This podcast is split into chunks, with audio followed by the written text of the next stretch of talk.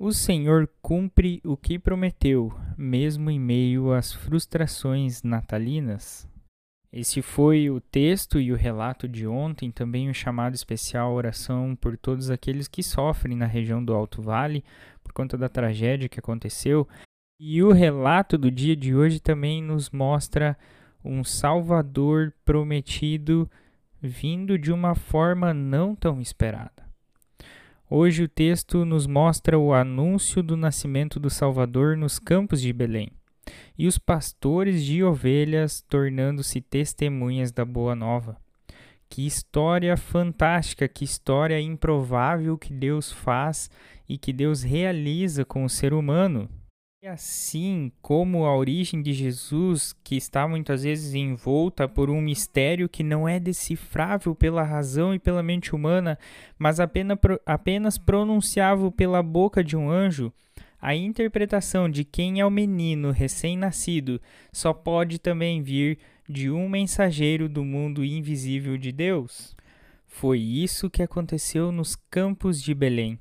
A aparição do anjo aos pastores causou o mesmo efeito que causou a aparição do anjo Gabriel a Zacarias e a Maria, ou seja, causou temor. E isso é uma reação bem normal quando se trata da realidade invisível de Deus e rompendo a realidade terrena de uma pessoa. A mensagem do anjo aos pastores começa com não temais, igual o que foi dito para Zacarias e Maria. E a razão de não precisar temer está resumida no versículo 11 que diz é que hoje vos nasceu na cidade de Davi o Salvador, que é Cristo o Senhor. E um detalhe muito interessante nesse texto é que a palavra para Salvador é soter, e a palavra para Senhor é Kyrios na língua original grega.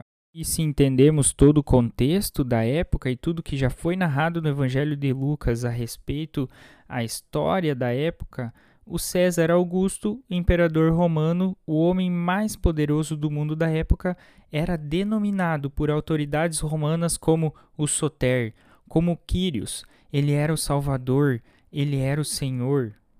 Porém, nos campos de Belém, o anjo proclama que o Soter, o Salvador, o Quírios, o Senhor, de verdade, é nascido agora em Belém e está hospedado numa manjedoura. Este é o sinal, uma manjedoura, um sinal nada convincente para as ostentações humanas, um sinal nada convincente para aquele que acreditava num rei, em palácios, em verdades e nas vitrines poderosas do mundo. E ao perceber, subitamente ecoa um coral celestial, entoando louvor a Deus. Glória a Deus nas maiores alturas e paz na terra entre os homens a quem ele quer bem. Também este texto precisa ser ouvido e entendido no contexto da história e da política daquela época. Nos dias de César Augusto, imperador romano, falava-se de a paz ser estabelecida pelo imperador. Era a paz romana, conquistada com a espada e mantida pela espada. Uma paz imposta e comemorada pelos vencedores e acordos políticos. Só que é uma paz que se contrapõe totalmente com a paz que Jesus disse em João 14, 27 a Deixo-vos a paz, a minha paz vos dou, não vou lá dou como a dá o mundo. Ou seja, todo esse relato vem de ponta cabeça na realidade e nas expectativas humanas. É algo louco, é algo improvável, é algo difícil de se entender. Mas algo muito interessante é que os pastores, mesmo, mesmo com temor, eles decidem ir ver os acontecimentos proclamados a eles.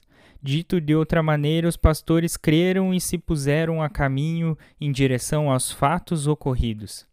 Sim, eram fatos, não, eram, não era uma fake news.